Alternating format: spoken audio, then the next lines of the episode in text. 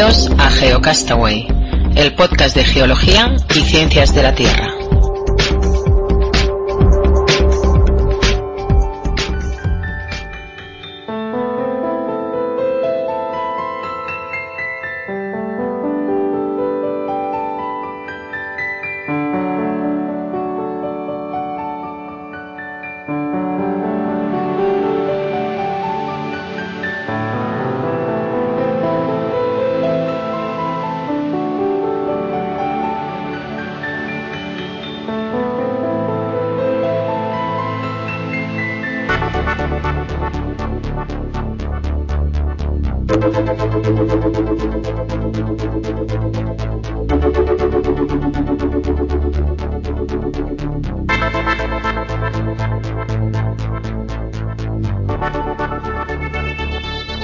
Hola amigos geonáufragos del mundo, bienvenidos a Geocastaway, el podcast de geología, ciencias de la Tierra, ciencias del espacio.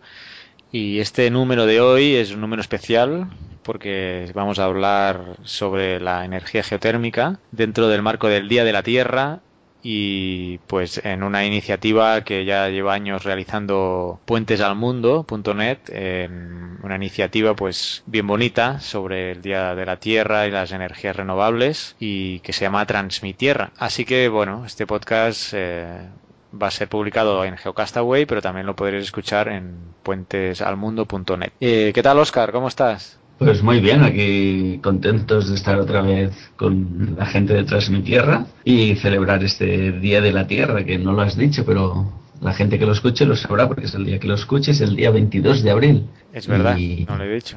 Y bueno, Transmitierra está emitiendo 24 horas de podcast, eh, entrevistas y radio en vivo a través de, de internet. Así que, bueno, si estáis escuchando esto, pues gracias por estar ahí, por interesaros por esta iniciativa y por, por, eh, por la Tierra en sí, ¿no? Creo que nos estarán escuchando gente desde Los Ángeles, desde México, desde Buenos Aires, incluso desde Barcelona. O sea que saludos a todo el mundo. Saludos a toda América Latina y a todos los hispanohablantes, que creo que son los que van a escuchar esta emisión. Eh, pues como decía, ¿de qué vamos a hablar hoy en este especial? De energías Pues renovables. Hablaremos un poco de la energía renovable más relacionada directamente con la geología, que es la geotermia. La geotermia que ya tratamos en un podcast eh, normal, en el, en el número, lo apunté, en el número 9, junio de 2010. Ahí estuvimos hablando sobre la geotermia en su conjunto, pero hoy nos vamos a, en- vamos a entrar en, en detalle sobre un tipo muy específico de, de utilidad de la energía geotérmica, geotérmica, que es la de, la de muy baja temperatura. Ya vamos a Sí, entrar en como, eso. como explicamos una vez, hay la geología, hay- calor interno en la Tierra que se puede aprovechar. Eh, la imagen que todos tenemos es la de Islandia con los géiseres y que sale mucha presión y de ahí aprovechan con vapor y sacan energía, pero nosotros nos vamos a fijar en, en la energía que a veces no nos damos cuenta, que es la que acumula el suelo, ¿no? por decirlo de una manera, y es la aquella que está en las primeras capas de la Tierra más próxima a nuestra casa, a nuestro hogar. O sea, haciendo un agujero a unos 100 metros de nuestro hogar de profundidad. Así es. Para, por clasificar, antes de empezar, podríamos decir que hay la energía geotérmica de alta temperatura, que estaría pues sobre por sobre los 150 grados centígrado- centígrados y es la que la que se ocupa básicamente para generar electricidad a, a gran escala. Es la que tiene pues eh, genera suficiente vapor y suficientes gases para eh, para poner en marcha una turbina y generar electricidad a nivel industrial, digamos. Luego está la de media temperatura, entre 70 y 150 grados centígrados, que puede servir para pequeñas centrales eléctricas y también ahí depende ya de- del uso o de la tecnología que, y del coste que ya tenga uno que invertir para poder generar ele- electricidad, pero todavía, todavía sirve para, para ese fin. Luego está la de baja temperatura, entre 50 a 70 grados centígrados, que se puede usar, por ejemplo, pues no sé, se pueden generar eh, balnearios o, o termas. También para uso doméstico incluso se puede llegar a usar este tipo de energía. Y nosotros nos vamos a centrar hoy en el de muy baja temperatura, que estamos hablando de entre 20 a 50 grados centígrados, que es para usos básicamente lo que se está usando ahora es temas de climatización y al contrario que los otros tres tipos, este es ajeno al gradiente geotérmico. Es más bien, como decía Oscar, eh, usar el terreno como un foco fijo de temperatura, ¿no? Y pues bueno, el suelo se calienta o se enfría en base a la radiación solar, las primeras capas del suelo y es el aprovechamiento de, de, esa, de esa energía térmica que tiene el suelo. Tenemos que decir, Oscar, que teníamos concertada una entrevista con alguien experto de la materia y nos, nos ha fallado. Sí, teníamos una entrevista con alguien de la Unión de Geotermia de aquí de España, pero no hemos podido grabarla y por cuestiones de tiempo no nos podíamos esperar más, así que lamentamos que no haya podido ser, pero bueno, a ver si la próxima vez ya lo conseguimos. Bueno, eso ha hecho que nos tuviéramos que informar más a detalle, porque claro, yo y bueno, supongo que los dos no, no, es nuestro campo este de la geotermia tan específica y nos hemos estado pues informando pues nada, casi casi el día de ayer, como quien dice, el día antes de la grabación, ¿no? Porque confiábamos en poder hacer esa entrevista que nos ha fallado, pero vamos a intentar hacer nuestras mejores explicaciones sobre el tema.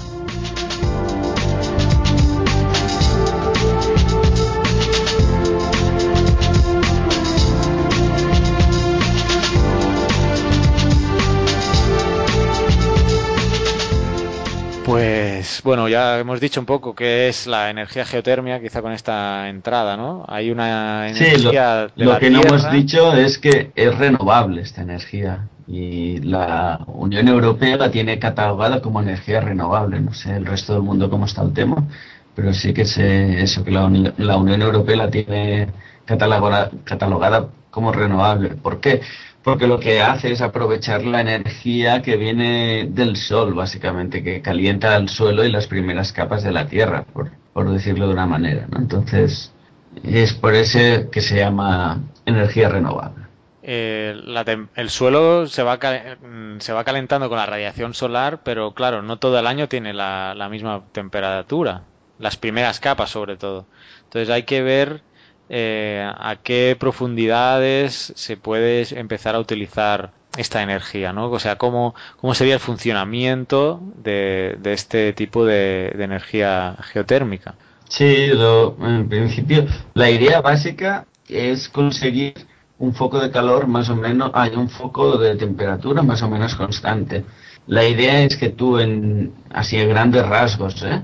para que nuestros oyentes se hagan un poco la idea, cuando tú estás en verano, estás en una temperatura y si entras en una cueva, la notarás fresquita, esa temperatura de la cueva, ¿no? Respecto a la temperatura de afuera.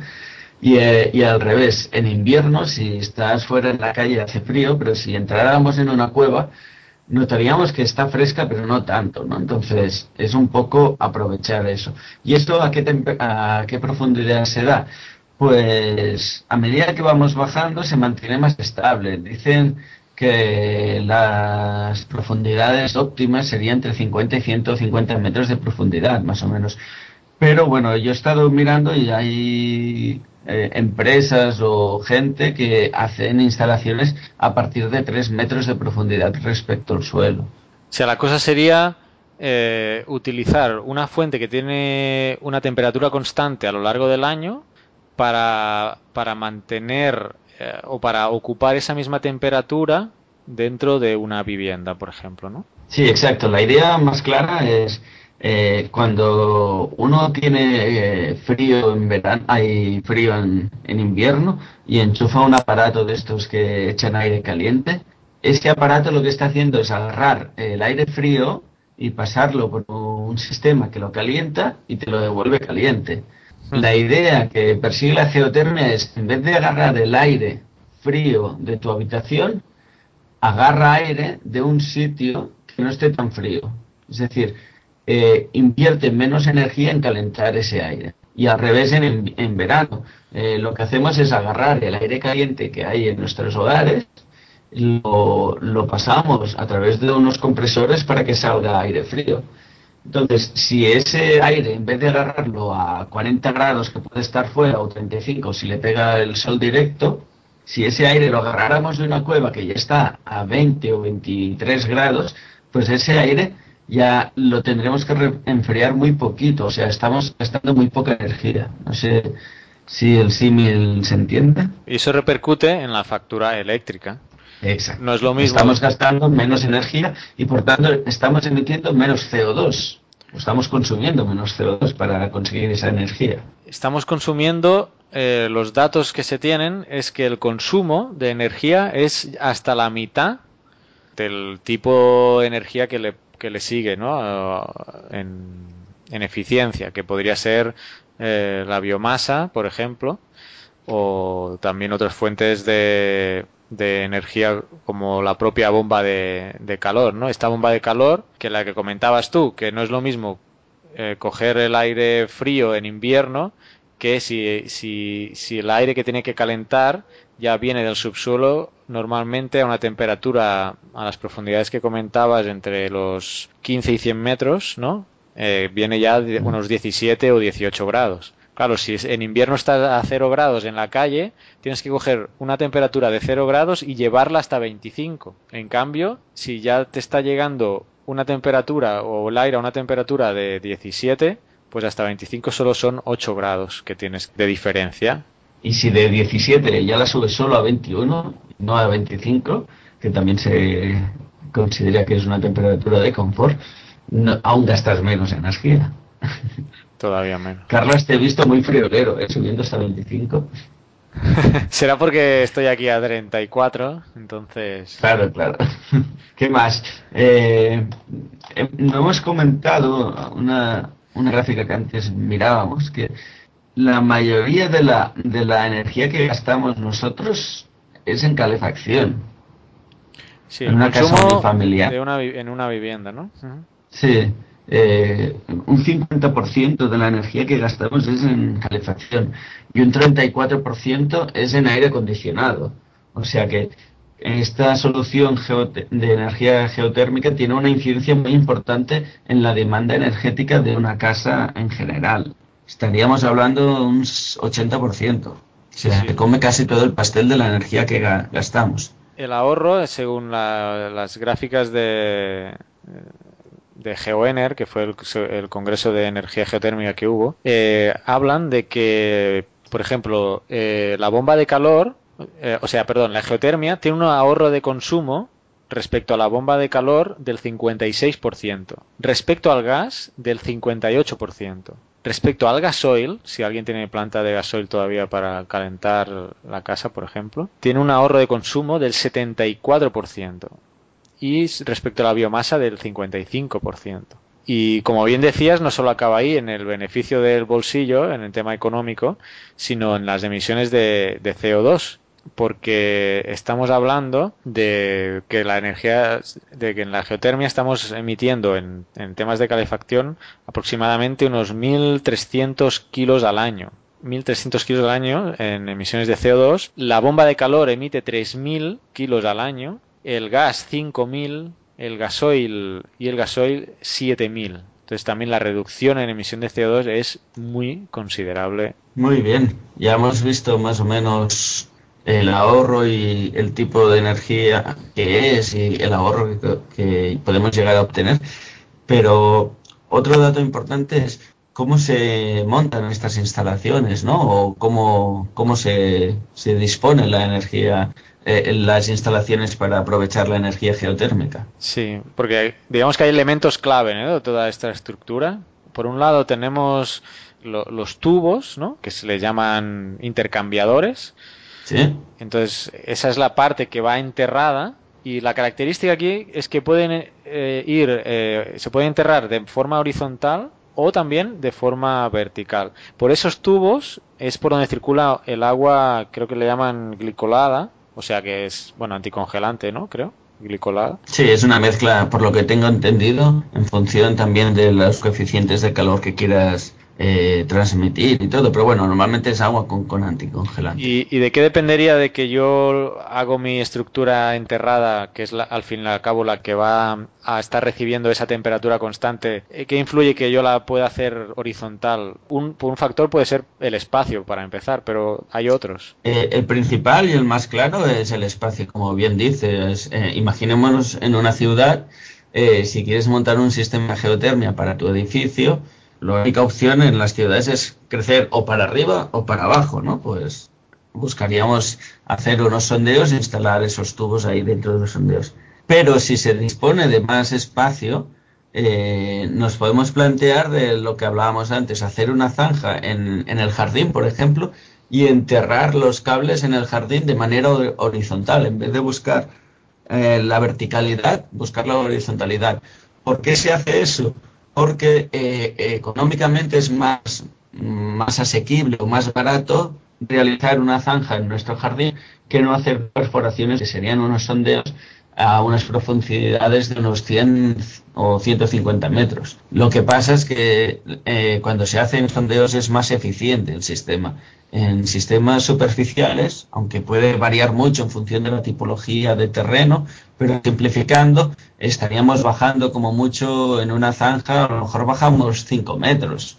Entonces no estamos bajando tanto en el terreno, o sea que estamos más cerca de la superficie y por tanto estamos más cerca de las variaciones de temperatura. Como más profundos estemos, será como más aislado el sistema y estará más alejado de las variaciones de la temperatura y será más estable.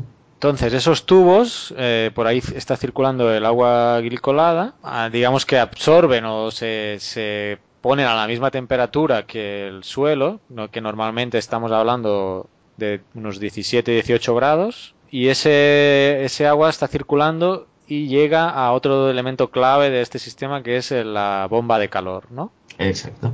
Que esta bomba de calor es, lo que hace es, por ejemplo, si es invierno y tenemos nuestro termostato a normal a 23, ese agua de 17 grados la lleva a 23 grados, ¿no? Sería Correcto, sí. el principio. Ampliaría, exacto, subiríamos la temperatura esos grados hasta la temperatura que nuestro termostato esté marcando. Entonces ya tenemos que, que el agua ya ha pasado por nuestra bomba de calor y la tenemos a la temperatura pues ideal o la que nosotros queremos.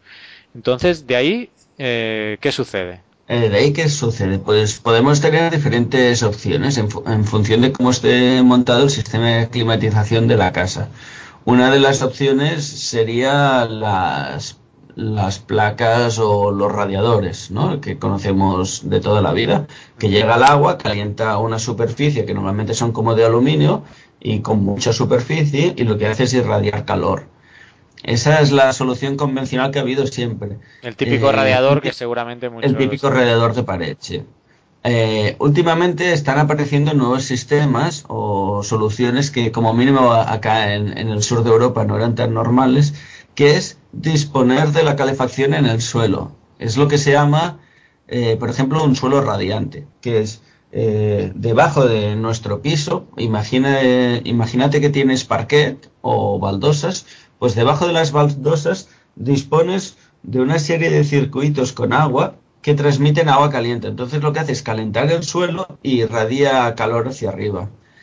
También a raíz de buscar información hemos visto que existe una cosa que le llaman el forjado inercial, que no sería eh, debajo del parquet, sino en la estructura del edificio, en, en, la base del edificio, en cada una de las bases o cada uno de los techos, por decirlo de una manera, se dispondrán también dentro del hormigón tubos por donde circula agua y entonces se le pone encima, a ver si lo leo bien, un hormigón o un concreto termoconductor que eso es lo que permite es la activación de la estructura existente convirtiéndola en un elemento caliente que emite calor.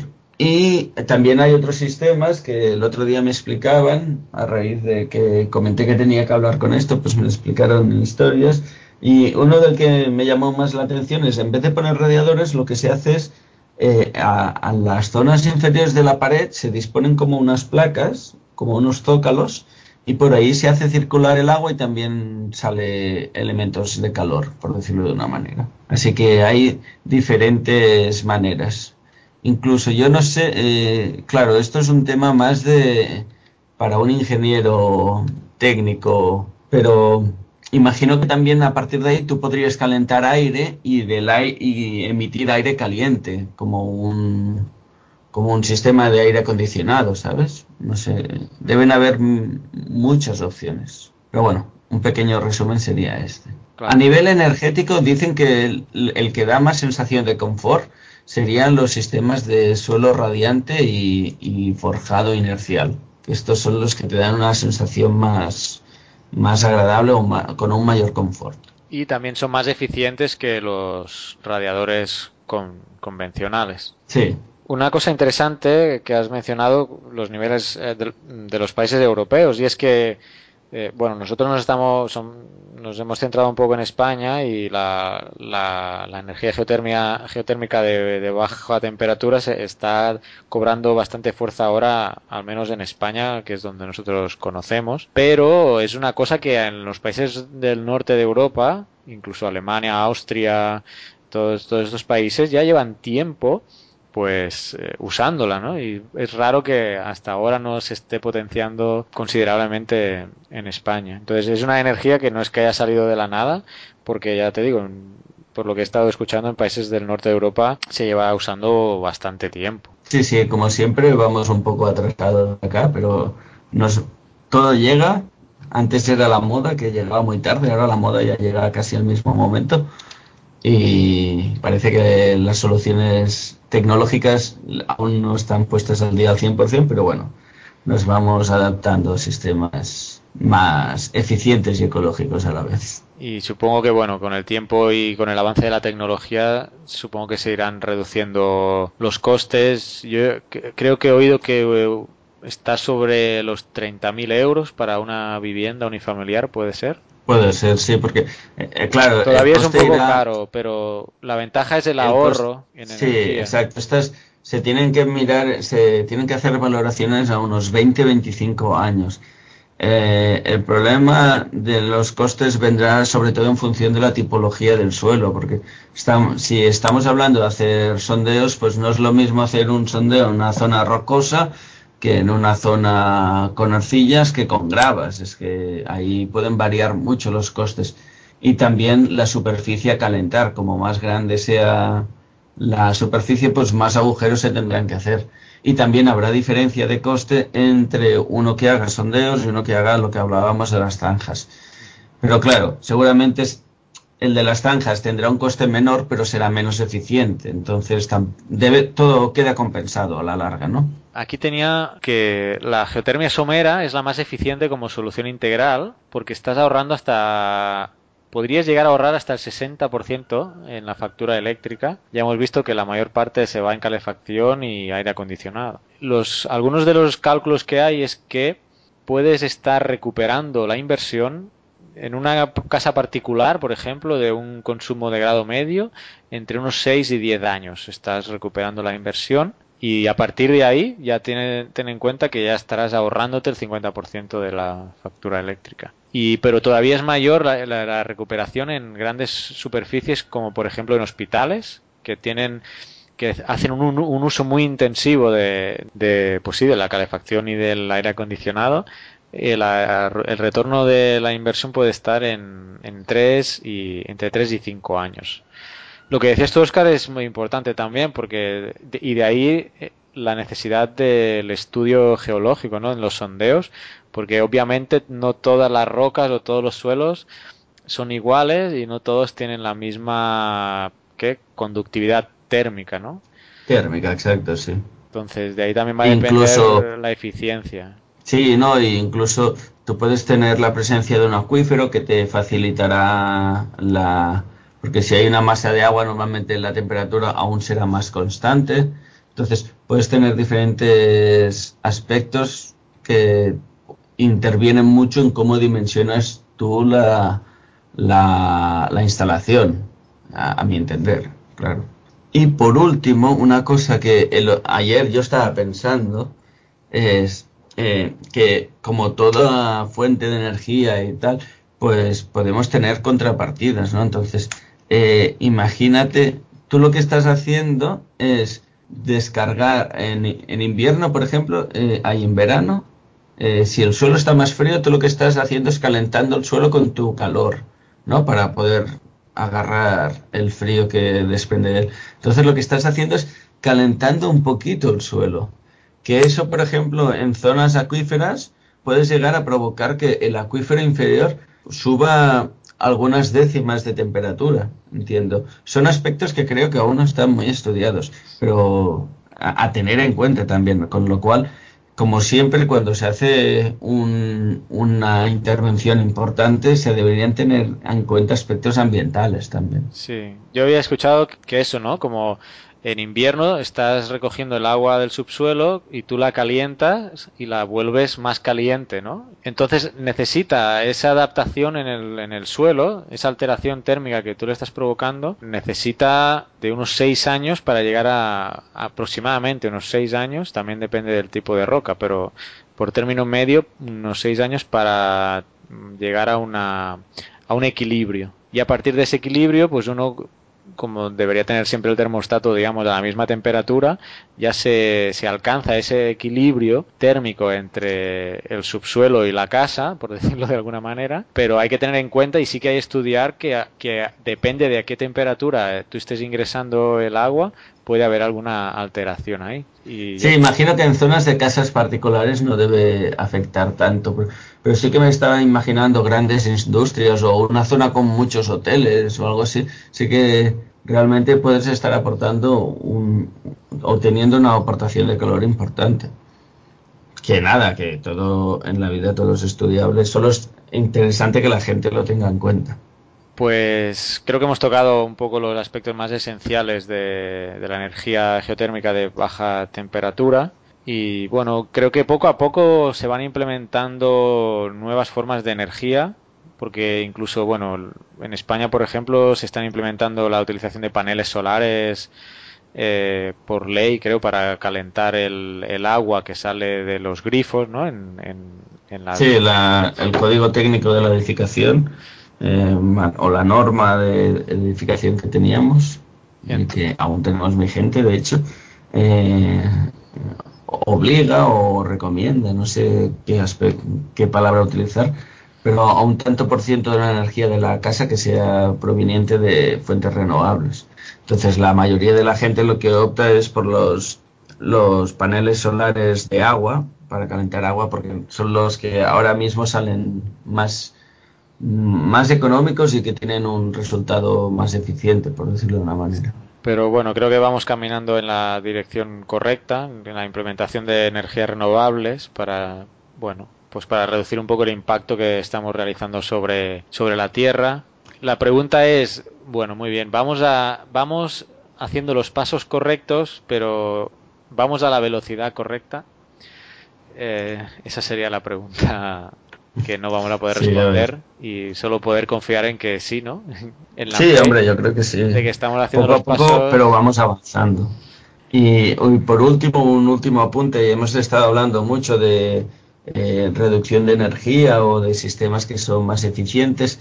Eh, como siempre, eh, lo importante es no perder energía. Así que antes que hacer todo esto que hemos estado hablando, es muy importante dimensionar bien eh, el espacio que queramos calentar y ver que no tienen pérdidas. Es decir, cuanto mejor aislado esté, mm, mejor, más fácil será calentarlo y mantener esa calefacción. Si alguien está interesado en construirse un sistema de estos, tiene que hacer sus números, porque bueno, ya hemos mencionado que la inversión inicial no es que sea poca entonces tiene que ver si por el uso y las cualidades de la, su vivienda se ajusta a... Sí, siempre estaríamos hablando en, términos de larga distancia, igual que, por ejemplo, cuando te pones paneles solares de, para generar energía eléctrica, que la inversión inicial es grande, pero si, si lo puedes amortizar a, a 15 o 20 años vista, pues ahí sí que le ves el rendimiento real. Muy bien, pues yo quizá voy a terminar mencionando que hay dos congresos en breve sobre este tema.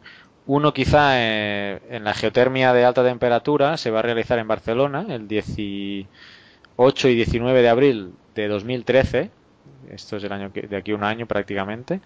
Se llama Aspectos tecnológicos e hidrogeológicos de la geotermia por un lado y por el otro uno que va a estar en Madrid el 25 y 26 de abril de 2012 y, se llama eh, Tercer Congreso de Energía Geotérmica en la Edificación y la Industria que este sí va más enfocado a lo que hemos estado tratando hoy en nuestro especial del Día de la Tierra.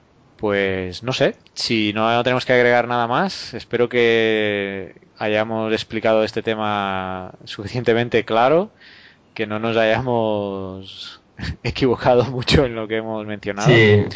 De entrada pedimos disculpas a los ingenieros industriales porque seguro que dirán, no, pero han dicho esto y era así.